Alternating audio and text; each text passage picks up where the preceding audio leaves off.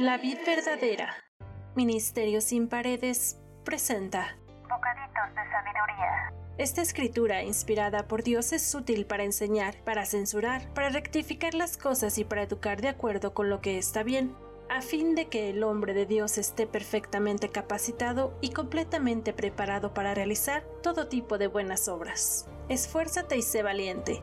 No tengas miedo ni te desanimes, porque el Señor tu Dios está contigo donde quiera que vayas. Sí, donde, quiera, que vayas. Todo lo que estos pequeños audios te revelarán pueden transformar tu vida. Escúchalos diariamente con atención, Bocaditos de sabiduría. que te hacen crecer cada día. Mi vida es un milagro de amor. Me atrajiste con tus buenas, Señor. Cuando más perdida estaba.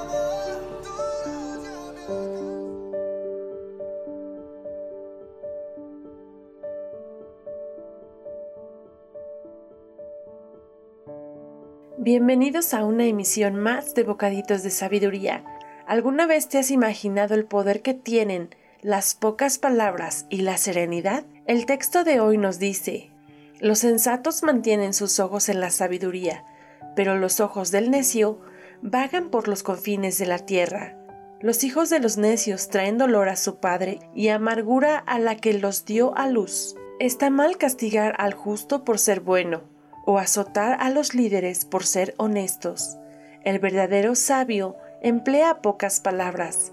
La persona con entendimiento es serena. Hasta los necios pasan por sabios y permanecen callados. Parecen inteligentes cuando mantienen la boca cerrada. ¿Te has preguntado cómo le hacen las personas que no dicen nada y sin embargo lo logran todo? ¿Qué es aquello que poseen que comunica un mensaje tan claro aún sin hablar? Existen muchas personas que desde el silencio transmiten seguridad, entendimiento, paz, convicción, aceptación y respeto. Esa es la energía asertiva, esa seguridad interna de quién soy, de lo que quiero, de mi valor intrínseco y ese profundo respeto por la libertad propia y la ajena. ¿Qué mejor ejemplo para describir a alguien con estas características que el mismísimo Maestro de la sabiduría y la serenidad, Jesucristo? Leyendo la Biblia me encontré con un pasaje que siempre me ha llamado la atención. Cientos de veces me he preguntado por qué el silencio de Jesucristo, hasta el punto de desesperar a Pilatos, y entendí que la asertividad también puede ser silenciosa. Jesús estaba seguro de lo que era y lo que valía, y no necesitaba siquiera defenderse para demostrarlo. Hemos mencionado que la asertividad es la capacidad de expresarse y defender tus derechos y pedir lo que quieres de manera correcta. El verdadero sabio emplea pocas palabras, nos dice este proverbio. Esto quiere decir que podemos ser asertivos empleando pocas palabras, como lo hacía Jesús durante su estancia aquí en la tierra. Estudiando el tema me he dado cuenta que la asertividad y la serenidad son el resultado de un estado interno, es decir, tranquilidad emocional. Aunque Jesús se caracterizaba por ser un hombre tolerante, sencillo e indulgente, también tenía un carácter firme y férreo frente a las tentaciones carnales del enemigo y provocaciones de sus acusadores. Algunos ejemplos tomados de la Biblia son palabras utilizadas cuando se refería ante los jefes religiosos bajo el término de fariseos, sepulcros banqueros, raza de víboras. Me encanta ver cuando se dirigió con serenidad y sabiduría a la mujer adúltera al decirle, vete y no peques más, mientras que con los judíos fue más certero e intransigente cuando les expresó, el que esté libre de pecado que arroje la primera piedra. No diciendo una palabra más dejó callados a todos y en silencio se fueron. Era tal su carácter que ni el mismísimo Satanás pudo persuadirlo a la tentación en la dura prueba del desierto. Jesús podía explicar ideas y conceptos bastante complejos a través de historias, metáforas o palabras que fueran comprendidos por cualquiera de manera limpia, pedagógica y reflexiva. Un verdadero maestro es capaz de enseñar de la mejor forma, lo cual el lenguaje metafórico de Jesús de Nazaret lo convierte en un enseñante extraordinario, amante de la naturaleza y de toda la humanidad, Jesús llevó una filosofía de vida austera en lo cual lo material pasó a segundo plano. Era tal su poder, fuerza y cercanía con Dios su Padre que pudo haber sido el hombre más rico y poderoso de la historia. Sin embargo, su sencillez, amor y espíritu bondadoso dejan ver una moraleja que gira en torno a tener una existencia basada más en el amor al prójimo, altruismo y en el perdón que el disfrute de los placeres terrenales. Esto se convertiría en el mensaje que trascendería en el corazón de los seres humanos. Ámense los unos a los otros, como yo los he amado. Existen infinidad de rasgos sobre la personalidad de Jesús de Nazaret que no alcanzaría el tiempo de este bocadito para describir todo lo que él era, pero seamos como él, hombre sencillo de parcas palabras, asertivo siempre en su forma de expresar. Aún en los momentos más difíciles desde su aprehensión hasta su muerte, Jesús no se veía a sí mismo como víctima. Él estaba bien seguro de lo que vino a hacer a este mundo y decidió no juzgar, aun cuando le estaban maltratando.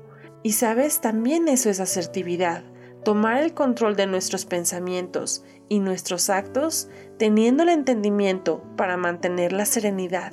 Las personas asertivas entienden que quizá no pueden elegir todas las circunstancias en las que se encuentran, pero sí cómo responden ante ellas. Así que no tienen la necesidad de agredir porque no se sienten víctimas ni de otras personas ni de las circunstancias. Se defienden, sí, pero no permiten llenarse de rabia o rencor. Son observadores activos.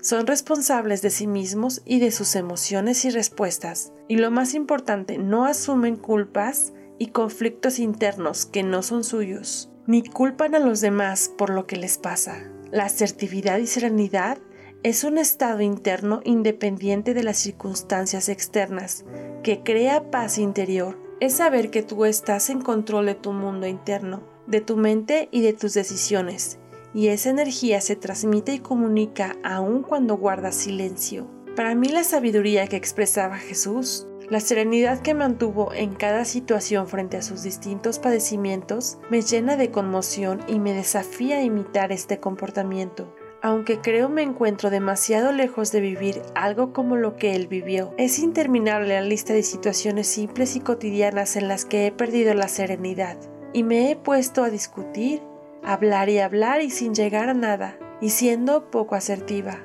Pero hoy sé que es algo en lo que debo trabajar y ejercitar, como se ejercita un músculo, siendo constantes y perseverantes. Señor Jesucristo, tan incalculable es tu grandeza y desafiante tu enseñanza. En cada capítulo nos desafías a crecer. ¿Cómo pudiste mantener cada palabra asertiva y llena de sabiduría? ¿Cómo lograste ser sereno ante la injusticia de tu tortura y humillación? Así como te describe Isaías, angustiado él y afligido, como cordero fue llevado al matadero y como oveja delante de sus trasquiladores, enmudeció y no abrió su boca. Enséñanos y ayúdanos a ser más como tú, bendito Rey de Gloria, libertador de cautivos, Jesucristo, Señor de todo.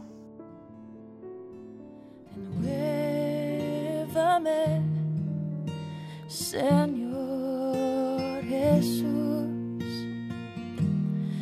pon en mi corazón, porque todo lo que hay dentro de mí necesita ser cambiado, Señor, porque todo lo que hay